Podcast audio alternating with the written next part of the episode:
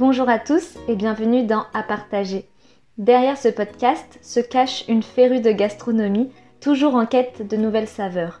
Moi, c'est Marie et je suis ravie de vous retrouver toutes les deux semaines pour parler avec mes invités de sujets qui m'animent.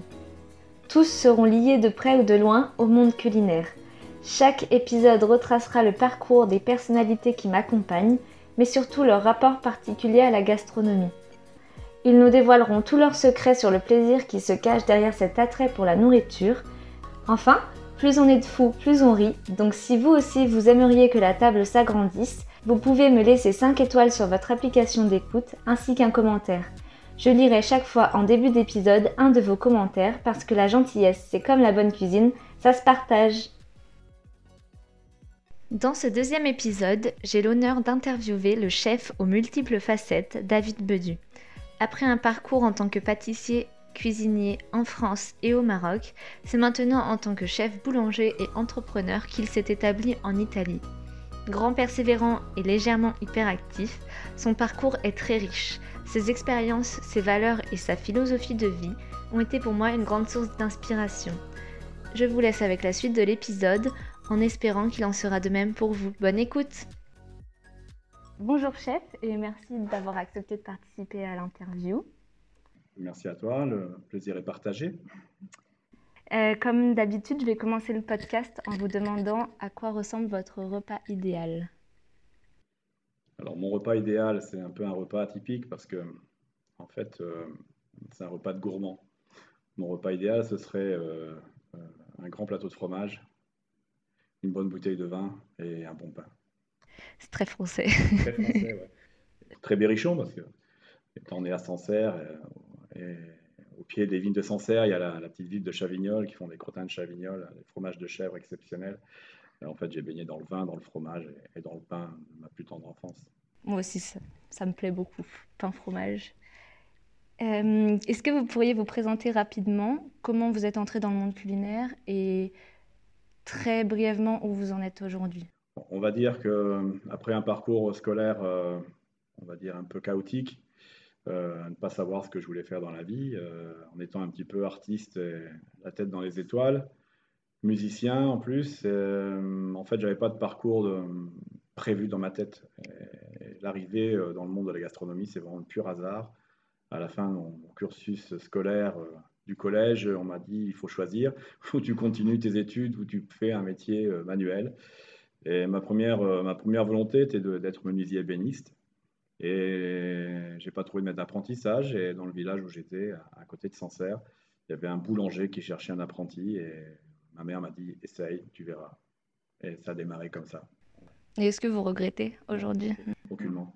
Non, non, parce que j'ai eu la chance de rencontrer un maître d'apprentissage exceptionnel qui a tout de suite senti euh, ma fibre artistique, qui m'a porté plus sur la pâtisserie que sur le pain, donc il m'a fait découvrir l'artistique euh, en pâtisserie. Et ce qui a fait, euh, il a hameçonné en fait le, petit, le petit jeune de, 15 ans qui voulait, faire ce, qui voulait faire sa vie en fait, et m'a fait découvrir ce métier extraordinaire.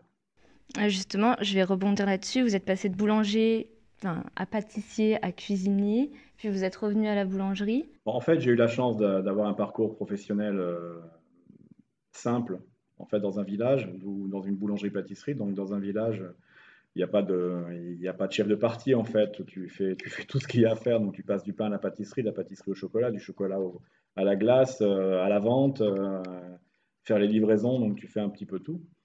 Donc, en fait, j'ai eu la chance de pouvoir euh, exploiter les 360 degrés de l'entreprise, donc de la boulangerie à la pâtisserie, avec une, vraiment une affinité avec la pâtisserie.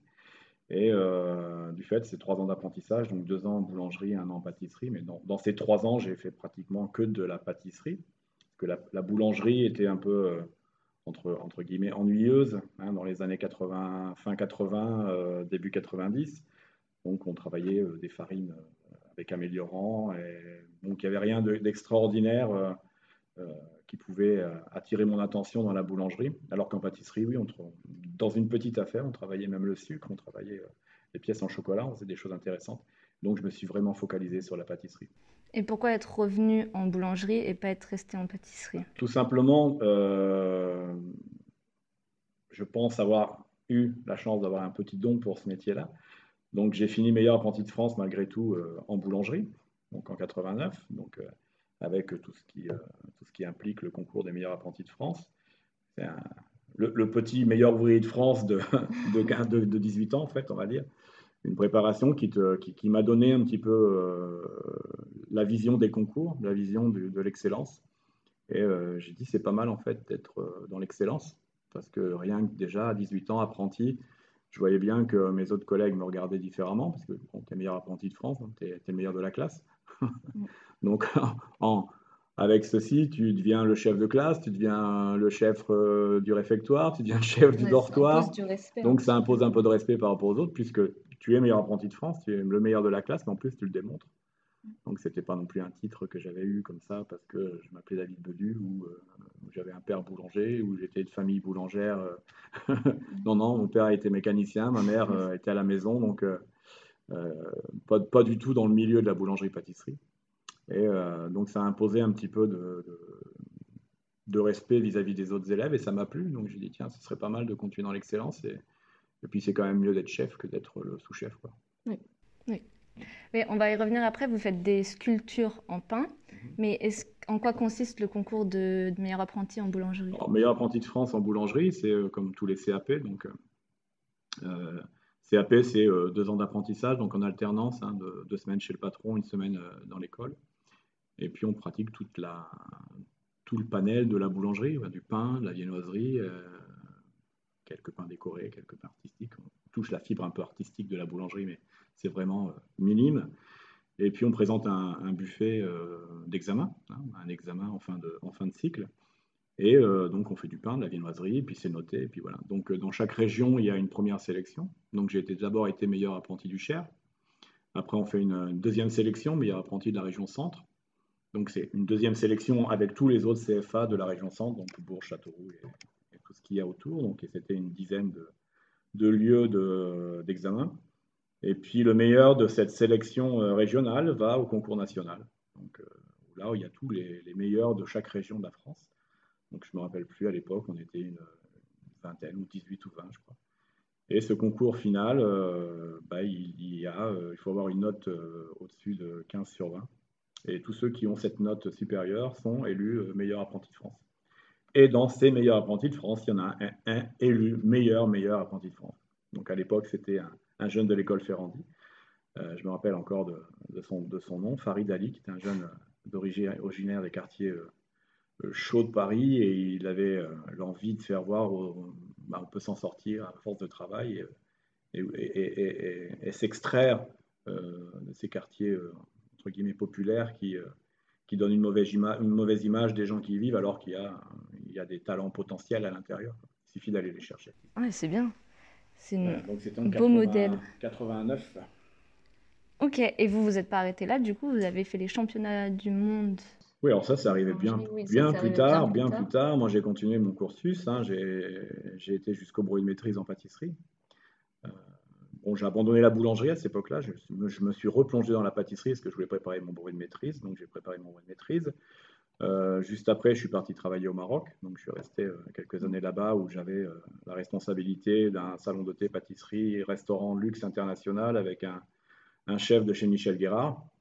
Et donc, j'avais la responsabilité de la, production de la pâtisserie du restaurant international, plus du salon de thé pâtisserie, où là, j'ai développé la glacerie où on servait les restaurants. j'ai eu la chance de pouvoir, une fois par mois, d'aller faire la pâtisserie pour la princesse au Palais Royal à Gadir. Et je faisais une fois par semaine euh, la, pâtisserie pour la femme du gouverneur en, chef privé, euh, le mercredi, je me rappelle bien. Et donc, j'y faisais ces petits gâteaux euh, pour ses amis, et son petit brunch de midi où elle invitait tous ses amis français. Et donc, c'était sympa. À, peine 20 ans, c'était une belle expérience. c'est ce que j'allais dire, vous avez beaucoup voyagé. Est-ce que c'était une volonté de... Non, c'est tout, tout, ce que j'ai fait en fait, c'est le hasard, parce qu'à l'époque, j'ai 50 ans. donc, il n'y avait pas Internet, il n'y avait pas euh, tout, ce, tout ce social. Et donc, moi, j'avais mon petit journal qui s'appelait Journal de l'hôtellerie. Et euh, donc, on allait chercher euh, toutes les semaines dans le journal les annonces. J'avais trouvé plusieurs annonces. À l'époque, je voulais partir. Je, travaillais à Orléans à l'époque. J'étais second en pâtisserie. Et le temps de préparer mon, mon bruit de maîtrise. Et je voulais partir, je ne savais pas où en fait. Donc j'ai pris le journal de l'hôtellerie, puis j'ai regardé les annonces cherche pâtissier. Il y avait trois annonces à cette époque-là. C'était Agadir, c'était l'île de Jersey et les Barbades dans les Caraïbes. Et puis j'ai envoyé mon CV en fax, puisque à l'époque il n'y avait pas Internet. et j'ai dit je pars au premier qui répond. Donc le premier qui a répondu dans l'immédiat, c'était Agadir. Donc ils avaient un restaurant à Paris, la Tour de Marrakech. Je suis allé faire le, l'entretien d'embauche. Et euh, donc en 24 heures, je suis parti au Maroc et je suis parti là-bas. on a ouvert la Tour de Paris. Donc c'était euh, un, Saoudien euh, avec un Marocain associé qui avait fait cet établissement de prestige avec du marbre de Carrara, du verre de Murano et la chose exceptionnelle des toilettes en or. Donc, moi, ça me changeait de sortir de mon petit Berry natal, euh, arriver où on pouvait, euh, bah oui, aller aux toilettes en or. Donc, c'était un truc assez phénoménal pour moi, une découverte. Donc, malgré mon jeune âge, j'ai rencontré un chef de cuisine, Eric Garcia, qui, sortait de chez euh, Michel Guérard, qui avait une, belle poigne de chef de cuisine, ancien joueur de rugby, donc ça rigolait pas en cuisine. et il m'a fait aimer l'atmosphère de la cuisine. Donc, avec Eric, j'ai passé euh, quelques années justement à travailler sur tous les parties. Donc j'étais au poisson, j'étais aux légumes, j'étais aux sauces, j'étais avec lui au dessert, donc j'ai appris un tas de choses avec lui et euh, ça m'a beaucoup servi. Et de comprendre que l'énergie qu'il y avait en cuisine, c'était celle que j'aimais. C'était tempérament fort, euh, on y va, on tape dedans. Et, c'est différent de la voilà, la boulangerie pâtisserie, pâtisserie même si c'est chaud pendant les fêtes, mais bon, on, on est dans une routine quotidienne où euh, si tu prends pas garde, tu as tendance à t'endormir un petit peu. En cuisine, tu n'as pas le temps de dormir. Non, jamais. non, mais du coup, vous avez tout appris sur place parce que vous n'avez pas non, j'ai pas fait, j'ai pas fait d'école, donc j'ai eu la chance au CFA de Bourges de pouvoir, euh, si euh, dans ma troisième année de pâtisserie, donc après les deux ans de boulangerie, j'étais déjà assez avancé sur la pâtisserie. Donc j'ai fait ma troisième année de pâtisserie avec déjà une grosse avance sur les autres. Donc j'étais l'assistant en fait du professeur de boulangerie. Moi je m'occupais des premières années. J'étais apprenti deuxième année, je m'occupais des, premières années. Euh, je faisais les concours avec lui, je faisais du sucre, on faisait les concours locaux, régionaux, Romorantin, Bourges. Euh, donc j'étais déjà doté d'une capacité euh, professionnelle déjà supérieure aux autres, sans, sans, me vanter en toute humilité, mais parce que tout simplement, ben, pendant trois ans, j'ai pas pris un jour de repos, j'ai pas pris un jour de vacances, j'ai pas pris parce que je voulais absolument apprendre, apprendre, apprendre. Euh, j'ai abandonné toutes mes passions euh, collatérales et, je me suis complètement focalisé sur le métier. Donc j'ai abandonné la musique, j'ai abandonné les copains, j'ai abandonné la famille, j'ai abandonné tout ça. Donc euh, quand je suis rentré en apprentissage, j'ai fait le dernier Noël de ma vie avec ma famille. et après, ben voilà, j'ai pour dire une, une, parole qui me plaît pas trop, mais carriériste, ouais, je pensais ouais, je voulais devenir vraiment un, chef, quoi, quelqu'un qui, euh, qui compte dans le monde de la boulangerie. vous vouliez une renommée euh, Pas, pas forcément renommée, mais être quelqu'un qui, euh, qui, a un rôle, quoi, qui, qui, qui, fait aller les choses de l'avant, qui, fait avancer les choses. Je suis pas quelqu'un qui dort, je suis pas quelqu'un qui, je suis assez créatif, assez avant-gardiste, futuriste. Je regarde plus derrière, je regarde jamais derrière. Ce qui est fait, ce qui est fait, donc on peut pas retourner en arrière. Je regarde toujours devant. Et justement, j'essaye de sortir aussi de la tradition euh, tout en la respectant, mais euh, en ne mettant pas de barrière. C'est-à-dire que tout est à la possibilité d'évoluer. Rien n'est figé. Il suffit d'avoir l'esprit pour pouvoir le faire évoluer et justement de, rompre les, codes de la tradition et de faire des choses modernes et, toujours être dans, l'espace du temps. Aujourd'hui, à 50 ans, quand je vois les jeunes avec qui je travaille, eh ben, je reste toujours apte euh, à répondre justement à, l'énergie que les jeunes amènent aujourd'hui euh, dans mon entreprise, dans les, comme ici aujourd'hui à l'école, ou en rencontrant dans mes, dans mes périples professionnels euh, une jeunesse qui a, qui a, la soif justement de, de nouveautés. Quoi. Et est-ce que vous vous êtes senti bridé un peu dans votre côté artistique en travaillant pour les autres au cours de votre parcours Complètement, pas en pâtisserie, parce qu'en pâtisserie, l'artistique fait à part entière et, mm. Euh, du métier. C'est une partie importante du métier, l'esthétique. Euh, sans parler d'artistique, mais d'esthétique. Donc un produit, euh, un produit doit être beau pour être vendu. Une pâtisserie, c'est un produit voilà, qui n'est pas au quotidien. Donc la personne achète un gâteau, c'est pour se faire plaisir, c'est pour faire plaisir aux autres. Le pain, on reste sur un produit populaire, quotidien, qui n'est pas considéré comme un produit artistique, mais un produit humble. artistique, je le faisais après mon boulot. Donc ça me faisait des journées de 18h, 20h, des semaines avec des nuits blanches. Mais bon, à 18 ans ou 17 ans, les nuits blanches, je les compte plus. Quoi. Donc j'avais la capacité de pouvoir le faire et j'ai eu la chance d'avoir un patron qui me laissait faire. Mmh. Je me rappelle quand j'ai voulu me mettre au sucre, il m'a acheté ma lampe à sucre parce que devant la, bouche du four, ça marchait plus. J'avais les livres de Yves Turiès. Donc euh, il m'avait abonné à Turiès Magazine à l'époque. Donc j'avais euh, toutes les nouveautés qui arrivaient de Paris dans ma campagne à travers les revues euh, professionnelles. Je voyais Pierre Hermé, je voyais tous ces chefs de l'époque qui qui faisait les nouveautés. Ça m'a ouvert les yeux. Je dis, waouh, c'est ça que je veux faire. Comme le petit gâteau avec la génoise et la crème, la crème mousseline, c'est bon. Moi, je veux faire des entremets modernes. Et il m'a laissé faire. J'ai eu la chance d'avoir cette, cette possibilité de pouvoir. Mon, patron me faisait confiance. Donc, je me considérais plus comme un adolescent, mais comme un adulte qui, qui cherche sa voie professionnelle. Donc, lui, il a bien capté et j'ai eu cette chance-là. C'est vrai que maintenant, on ne se rend pas compte parce que nous, on a accès à tout en un clic. Voilà, un clic, vous avez, euh, vous avez la totalité euh, de tout ce que vous voulez, mais c'est un bien et un, un, côté un petit peu ambigu parce que euh, il faut avoir la capacité de pouvoir faire le tri. Donc, si tu n'as pas des bonnes bases, justement, au début, c'est difficile pour la personne de faire le tri, d'aller chercher les bonnes informations dans toutes ces informations qui, qui, à la fin, ça te fait tourner la tête parce que tu sais plus ce qui est vrai, ce qui est faux. Donc on reste vraiment sur la base. La personne qui a des bonnes bases peut aller chercher des informations aujourd'hui à une vitesse euh, exceptionnelle. Nous, on allait euh, au charbon. Donc, tout ce qui se fait aujourd'hui en un clic, euh, à l'époque, moi, je mettais 3, 4 mois, voire un an pour pouvoir le faire, pour pouvoir aller chercher ou, penser que je l'avais inventé et puis ça existait déjà. voilà, donc, mais ça, te mettait aussi dans l'esprit de dire, voilà, le monde bouge, les choses bougent, tu n'es pas tout seul sur la planète. Et si tu restes dans ton petit coin, ben, tu seras mort parce que tu évolueras pas. Donc il faut aller chercher les informations. Elles ne sont pas écrites sur les murs à l'époque, donc euh, il fallait les chercher. Et est-ce que ce côté artistique qui vous a mené à faire justement vos structures en pain que j'avais jamais vues ailleurs? Alors, euh, ouais, je pense que euh, on est artiste, on est du verbe naître, artiste. Je pense pas qu'on devient. Je pense que c'est quelque chose qu'on a entre, en, nous, ou on découvre, on ne le découvre pas, mais c'est quelque chose qui est inné. Euh, moi, je pense que depuis tout petit, euh, j'aimais dessiner, j'aimais euh, l'art. ma mère m'emmenait visiter les châteaux, les musées. j'étais un petit, j'étais un peu plus petit que mes sœurs et frères, et donc j'étais le petit dernier qui a, baladé partout parce que ma mère était déjà une artiste. Elle aimait tout ce qui est tout, ce qui touche à, la créativité, donc elle m'a un petit peu inoculé ce vaccin du lait pour, pour m'inoculer le vaccin du beau et aller chercher les belles choses. Euh, donc euh, je faisais le tour des potiers, je faisais le tour des, musées, des, châteaux, des, sculpteurs, euh, des compagnons autour de France qui étaient installés autour de chez moi. Donc je voyais des, compagnons charpentiers, des compagnons menuisiers. Et je me, ça me faisait rêver. Je regardais un feuilleton à la télévision à l'époque en noir et blanc qui s'appelait Ardéchois Cœur Fidèle. C'était un, compagnon qui tournait un film qui avait été fait sur le compagnonnage du bâtiment. Et la philosophie de, l'esprit et de la main me plaisait. je dis, ouais, ça, il faut absolument que c'est ce que je ferai un jour. Vous avez fait les compagnons? Euh, J'ai fait les compagnons plus tard, plus tard, beaucoup plus tard, après mes 30 ans. Donc c'était un parcours bien différent du compagnonnage traditionnel avec euh, quand on rentre jeune et on fait le tour de. France. Donc je suis rentré à l'Union compagnonique beaucoup plus tard. Donc déjà formé, déjà, déjà professionnel.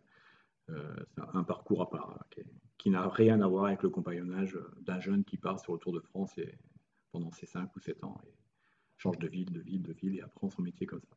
Donc là, le, compagnonnage tardif euh, de, personnes sédentaires, on va dire, parce que j'étais à Montpellier, c'est un compagnonnage plus... Euh, voilà, on va servir de, moteur justement pour les jeunes qui tournent et, devenir compagnon dans l'état d'esprit, mais plutôt un compagnon sédentaire qui...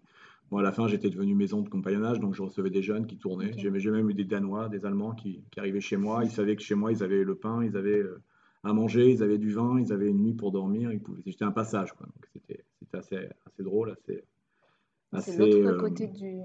Voilà, c'est une, une, autre partie du compagnonnage que qu'avec le temps j'ai malheureusement abandonné parce qu'on ne peut pas être partout. Mm. Étant plus installé en Italie, le compagnonnage n'existe pas, donc euh, un petit peu orphelin dans, dans mon, au-delà des Alpes. Des Alpes euh, mais bon, on reste en contact toujours avec les anciens. Et du coup, après le Maroc, vous êtes revenu en France? Je suis revenu en France, donc dans l'esprit dans euh, de continuer euh, mon ascension. Donc il me restait une unité de valeur sur mon maîtrise, donc c'est qui était la partie gestion et économie et, psychopédagogie. Donc j'ai profité en rentrant en France pour chercher un travail qui me permettait de pouvoir finir cette unité de valeur. Donc j'ai retrouvé un petit boulot chez un pâtissier qui était spécialisé dans les, dans les croques en bouche. Et puis bon, j'ai eu la fibre restaurant hôtellerie qui me revenait et euh, j'ai postulé pour être chef pâtissier dans un, hôtel à Montfavet, à une étoile au Michelin et euh, j'ai repris connaissance euh, avec le monde de la cuisine et le monde de la pâtisserie cuisine. Je suis resté justement, j'ai fait la saison là-bas. Après, je suis allé, j'ai fait un extra en Corse à l'Eden Rock qui avait pareil une étoile, une étoile au Michelin. Donc j'étais dans le milieu des relais châteaux. Et puis ça me plaisait, donc j'ai eu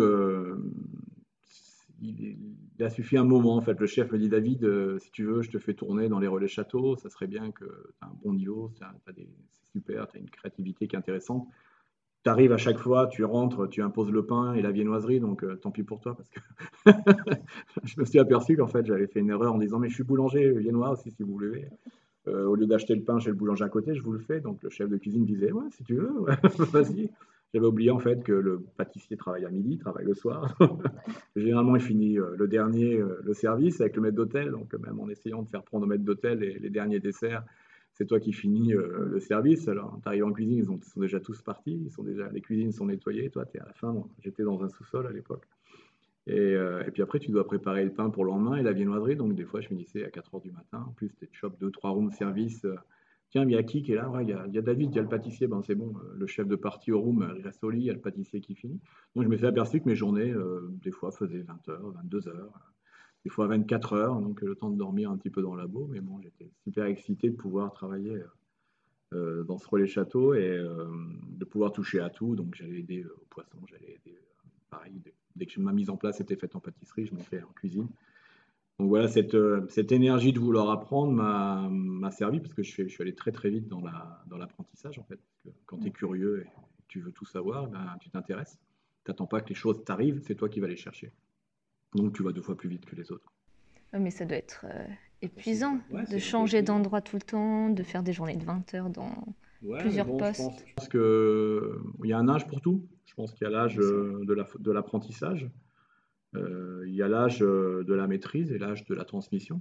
Donc je pense que là, je suis en train d'arriver sur l'âge de la transmission. L'âge de la maîtrise, je l'ai passé, donc entre 30 et 45, voire jusqu'à ouais, 45 ans, 50 ans même. Et je pense qu'aujourd'hui, mon devoir, euh, en reprenant un terme compagnonique, mon devoir est la transmission, de transmettre aux autres mon savoir, tout en gardant toujours cette énergie de, se remettre en question, d'apprendre, de remettre le travail sur, la table, de savoir aussi s'adapter aux nouvelles technologies, parce que tout va vite aujourd'hui. En 10 ans, la joie, tout va très très vite dans la technologie professionnelle, dans, le matériel, et donc il faut toujours être un petit peu au courant de tout. Et euh, bah, ça, maintient l'éveil, quoi. tu t'endors pas. Puis c'est bien de voir qu'il y a des jeunes aujourd'hui qui ont envie d'apprendre. Euh, oui, ça redevient, je trouve, ça redevient à la mode, si on peut dire ça comme ça. Oui, il y, a eu, il y, a eu, ce passage un petit peu de, dénigrement des métiers manuels, mais bon, ça, ça a toujours existé. Moi, même moi, en apprentissage, quand j'ai commencé la boulangerie, mes copains me disaient Ouais, tu vas faire boulanger, c'est un métier débile. Qu'est-ce que tu vas foutre? Tu travailles la nuit, tu te rends pas compte, tu vas plus vivre.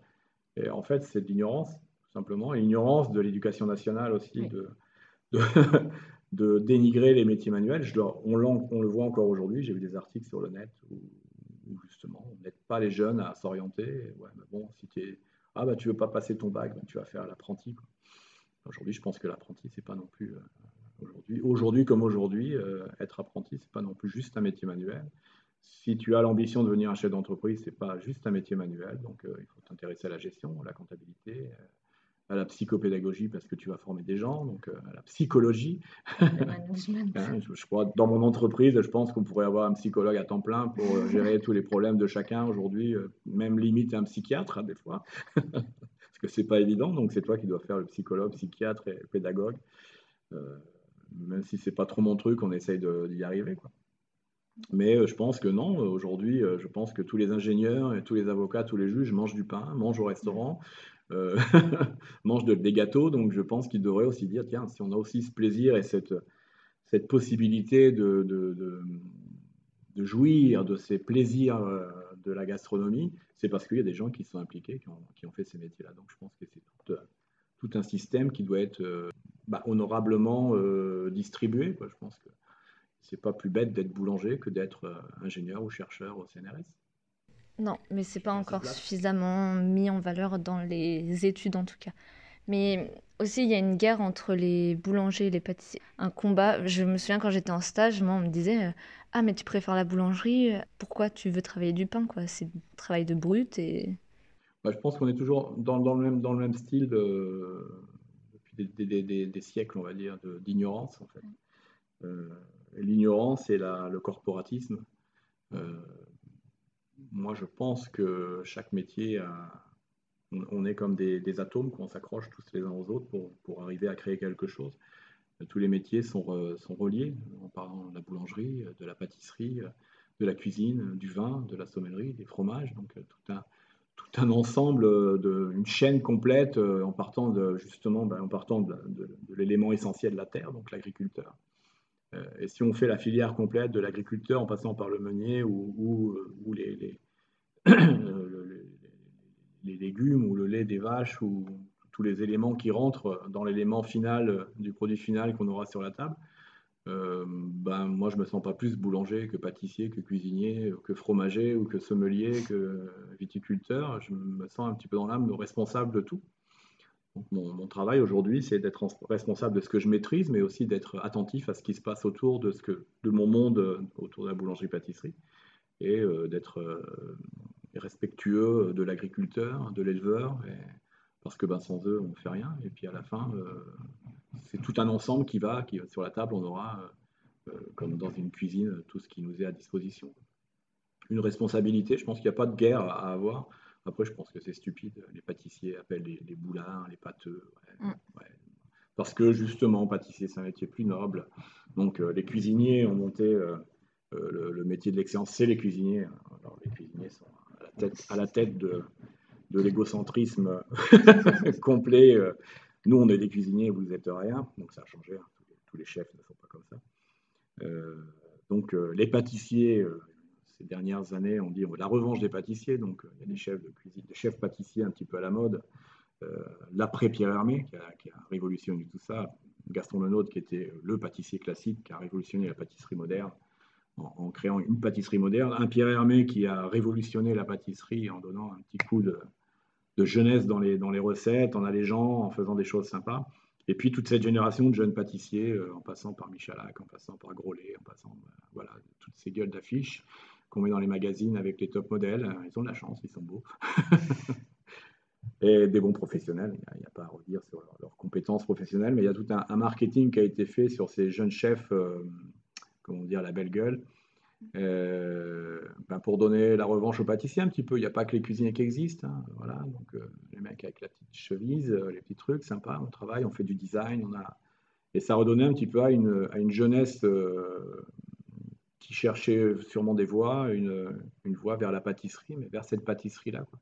Donc ils oublient en voyant les, les, œuvres, gastronomiques de Michalak ou de, de Grolet qu'avant il faut gratter les plaques, avant il faut euh, savoir dresser la pâte à choux, avant il faut savoir suer, transpirer, euh, se salir euh, et, passer des heures dans le labo avant de devenir une star comme ces, ces jeunes pâtissiers-là.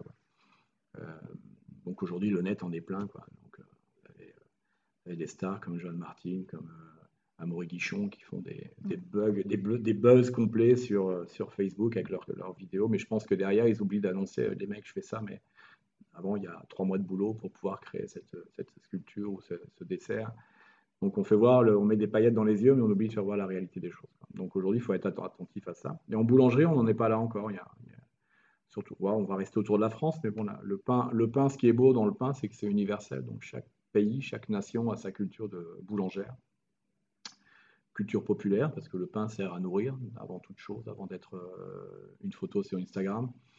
Et, chaque culture a, ses, son histoire. Donc le pain, le pain pour moi, c'est vraiment l'universalité du pain. Je ne suis pas un boulanger français, je suis boulanger. Euh, j'ai eu la chance d'apprendre mon métier en France, parce que c'est vraiment une chance. On a structuré euh, des bases de métier.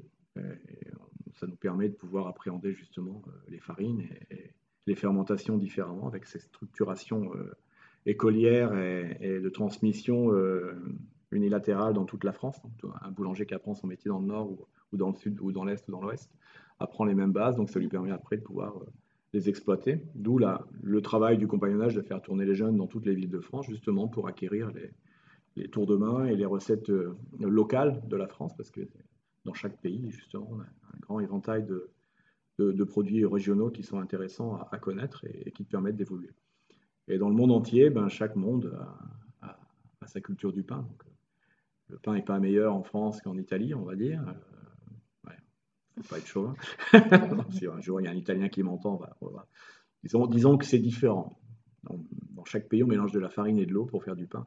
Après, on, a des résultats différents. Donc le point de référence, c'est vrai que c'est la France sur le, pain, comme en pâtisserie. La pâtisserie moderne est française. Mm. Euh, la cuisine euh, moderne est française, bien que d'autres pays euh, aujourd'hui émergent, beaucoup. et font des très très belles choses. Mm. Il faut être curieux, donc il ne faut pas s'arrêter à dire je suis français, je suis meilleur. Non, on est français, on est bon, mais ça bouge autour de nous, donc soyons attentifs. Et justement, on parle de l'Italie. Vous avez finalement ouvert votre affaire, votre business Alors, l'Italie, euh, c'est pareil, c'est des, des, événements dans la vie qui font que tu rencontres des personnes et qui te font prendre des, parcours un peu différents. Euh, j'étais installé à Montpellier, donc ma petite affaire au centre-ville de Montpellier, à côté du palais de justice, euh, où j'ai préparé la Coupe du Monde. Donc en, 2005, j'avais participé à la, à la, Coupe du Monde de la boulangerie. Euh, j'avais été sélectionné pour la partie artistique, où on a fini deuxième, donc on, est, on a fini vice-champion du monde euh, derrière les Américains. C'est en équipe de combien? C'était la Coupe du Monde, c'est une équipe de trois. Donc il y a un sélectionné en viennoiserie, un en artistique et un en pain, pain tradition. Et les trois font le buffet salé. Donc on avait des sandwichs, on avait des, petits fours, des petits trucs, un petit buffet salé à préparer. Et on doit participer tous les trois à l'exécution euh, du salé euh, et, présenter un buffet. Après, il y a toutes les sélections euh, du monde qui ont été faites avant et c'est une super expérience. ça m'a permis de rencontrer des gens, de, rencontrer d'autres professionnels d'autres pays et, de garder des contacts. depuis 2005, je pense que j'ai dû rester ami avec la, plupart des, autres concurrents qui ont participé à la Coupe du Monde et ça crée des liens, ça crée des, je sais que je peux aller dans le monde entier aujourd'hui et je sais où aller. Donc, je ne suis pas perdu. J'ai toujours un collègue boulanger quelque part qui m'attend. Ça vous permet de voir d'autres choses aussi. Ouais, Bien que la Coupe du Monde, c'est quand même basé sur le référentiel pain français, ce qui est un peu dommage, mais ça serait trop, euh, trop euh, difficile à gérer. Il y a un pain régional, hein. je pense qu'on peut, on pourrait intégrer justement une spécialité régionale. Le problème, il y a aussi euh, la, relation culturelle religieuse. Donc euh, voilà, il y, a, des, il y avait les pays du Maghreb, il y a les pays d'Afrique euh, ou les pays euh, du Moyen-Orient qui sont musulmans, il y a des pays qui sont qui sont pas chrétiens, ou qui mangent pas de porc, qui mangent du cachère. Donc il y, a, à tenir compte de tout ça. Donc c'est assez délicat aussi. Je me rappelle dans, tout ce que j'ai fait, j'ai essayé de faire du salé ou que tout le monde pouvait manger, donc il n'y avait pas de porc. Donc on avait travaillé sur, du bœuf, on avait travaillé avec des marinades. On avait fait des produits qui étaient internationalement et, ethniquement et, théologiquement euh, euh, susceptible de plaire à tout le monde. Donc il y a aussi tout ça à tenir en compte. Il y avait, beaucoup de, paramètres et c'est très intéressant, c'est très enrichissant. Mm, j'en doute pas. Du coup, vous avez fini deuxième. On a fini deuxième. Ce qui est bien, très bien. Ouais, même si on vise tous le podium, la médaille, d'or, puisqu'on se rappelle toujours du premier, jamais des autres.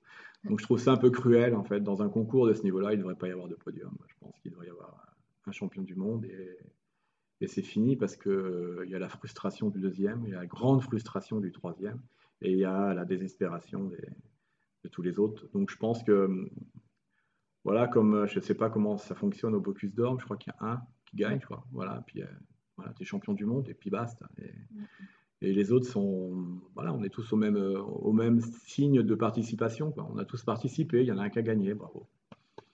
Mais voilà, c'est pour ça que je n'utilise même pas le titre de vice-champion du monde, parce que pour moi, ça n'existe pas. Ou tu es champion du monde, ou tu ne l'es pas, mais je, j'ai une grande satisfaction d'avoir participé au concours. Pourquoi ne pas l'avoir retenté? Ça se retente ou pas? On ne peut pas. On peut pas, non, non, euh, il y a des sélections qui, qui, sont très strictes. Il y a, c'est un peu une, caste, mm. un clan où, euh, ou un tel fait un tel, voilà. Donc on peut pas, on peut pas se représenter. C'est pas comme au concours des meilleurs de France, tu rates, tu te représentes et jusqu'à jusqu'à ce que tu arrives ou tu n'y arrives pas. Et tu peux te représenter autant de fois, puisque c'est un concours que tu fais contre toi-même à la fin, le meilleur ouvrier de France. Alors que la Coupe du Monde, c'est quand même une, une organisation internationale qui est assez lourde. Donc, euh, pour, la, pour donner de l'intérêt à la Coupe du Monde, bah, ils essayent de faire tourner les gens et qu'il n'y ait pas les mêmes personnes qui viennent, euh, qui viennent faire les concours. Puis en France, il y a un vivier de, de jeunes qui ont envie de, se présenter à ce genre de concours qui est énorme et on ne peut pas les frustrer. Quoi. c'est vrai que si on faisait repasser tout le temps les mêmes. Euh, ça, serait, ça serait frustrant. Puis à la fin, il n'y a plus personne qui s'intéresserait au concours, donc c'est normal. Donc, mm. c'est pour ça que le jour où tu es, es, sélectionné et que tu participes, il faut, donner le meilleur, quoi, parce que tu, ça ne te arrive pas une deuxième fois quoi, toutes ces belles expériences ont fait que nous n'avons pas vu le temps passer. Mais ne vous inquiétez pas, la suite des aventures du chef sera à retrouver d'ici deux semaines dans un nouvel épisode. David Bedu nous emmènera avec lui en Italie, où il gère désormais sa boulangerie dans un pays où la gastronomie est reine. Alors moi, je vous dis à dans deux semaines.